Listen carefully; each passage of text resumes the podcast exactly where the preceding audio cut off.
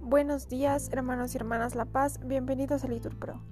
Nos disponemos a comenzar juntos las lecturas del día de hoy, viernes 21 de julio del 2023, viernes de la decimoquinta semana del tiempo ordinario.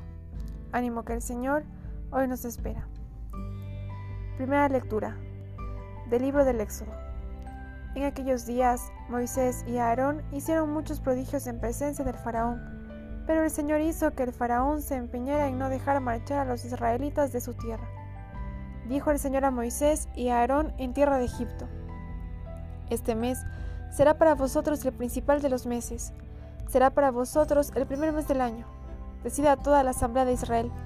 El 10 de este mes, cada uno procurará un animal para su familia, uno por casa. Si la familia es demasiado pequeña para comérselo, que se junte con el vecino de casa, hasta completar el número de personas, y cada uno comerá su parte hasta terminarlo. Será un animal sin defecto, macho, de un año, cordero o cabrito. Lo guardaréis hasta el día 14 del mes, y toda la asamblea de Israel lo matará al atardecer. Tomaréis la sangre y rociaréis las dos jambas y el dintel de la casa donde lo hayáis comido. Esa noche comeréis la carne, asada a fuego, y comeréis panes sin fermentar y verduras amargas. No comeréis de ella nada crudo, ni cocido en agua, sino asado a fuego, con cabeza, patas y tripas.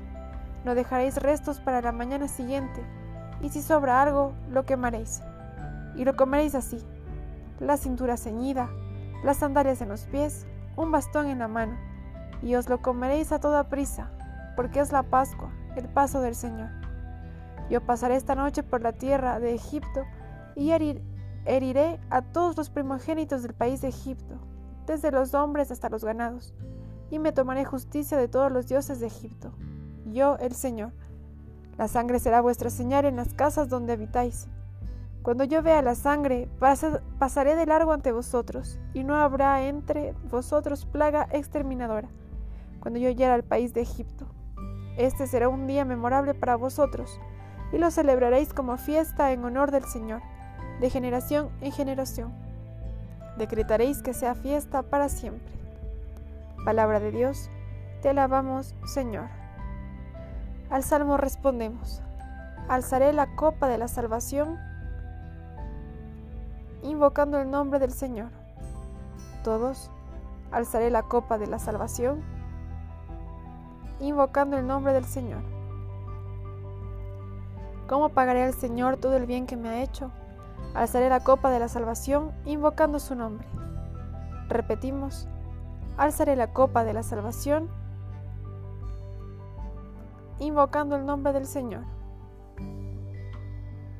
Mucho le cuesta al Señor la muerte de sus fieles. Señor, yo soy tu siervo, hijo de tu esclava, rompiste mis cadenas.